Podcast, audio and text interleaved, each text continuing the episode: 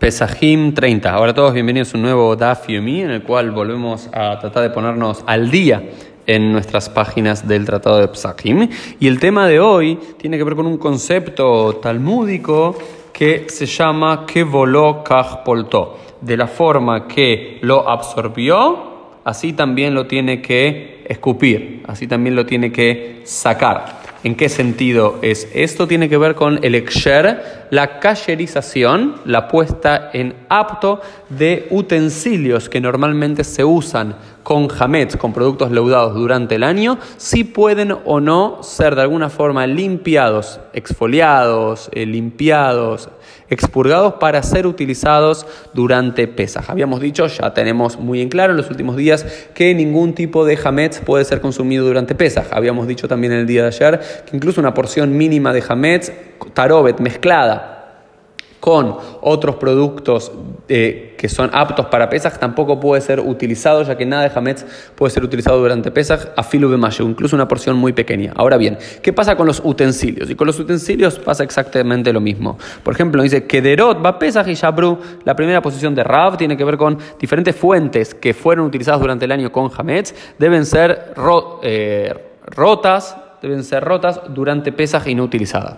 Claramente no hay que hacer esto, nadie hace esto en nuestros días, no que se rompe toda la vajilla durante pesas o antes de pesas para que no ingresen con esos jamets, sino que simplemente se limpian, se guardan y se esconden en otro lugar para no ser vistas y utilizadas durante pesas. Entonces, estamos hablando generalmente en momentos de la historia donde la mayoría de los utensilios eran base de ya sea arcilla o bien vidrio. Y si es de arcilla, a la arcilla y hay otros materiales que son materiales hiperporosos, que significa ser hiperporosos, la arcilla, la madera y demás, que todo lo que consumimos durante el año, no solamente que con una limpieza común, no sale todo. ¿Por qué no sale todo? Porque va purgando los diferentes materiales, ya sea la arcilla, la madera y pequeños sedimentos de la carne que comemos o del pan que utilizamos, lo que fuese, va quedando allí. Por lo cual no pueden ser estos productos limpiados y puestos con un exer eh, para ser utilizados durante pesas. Entonces hay que dividir entre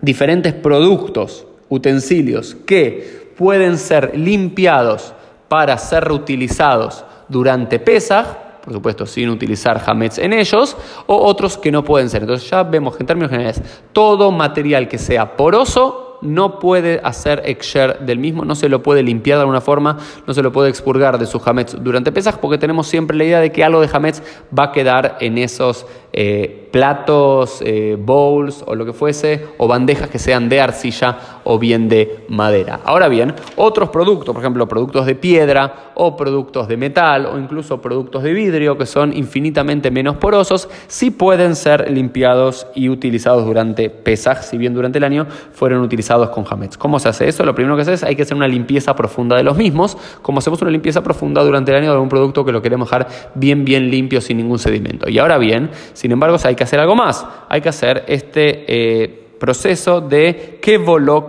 poltó, de la forma que absorbió ese material que durante el año el hametz tiene que ser también escupido aquel producto. Por ejemplo, si algo, no es una fuente la metimos en el horno durante el año para con eso cocinar hametz, esa fuente de un material que puede ser cayerizable, es decir, que sea poco poroso o nulamente poroso, tiene que ser metido también en el fuego con fuego intenso para ser limpiado. Un producto, por ejemplo, una olla que fue eh, durante el año que absorbió a través de agua y productos que se ponían ahí adentro de la olla, tiene que ser limpiada con agua y con eh, piedras calientes dentro de ese agua para expurgar, para sacar todos los sedimentos que podrían haber habido de James. Y ahí aparecen eh, diferentes cuestiones de productos particulares que sí que no.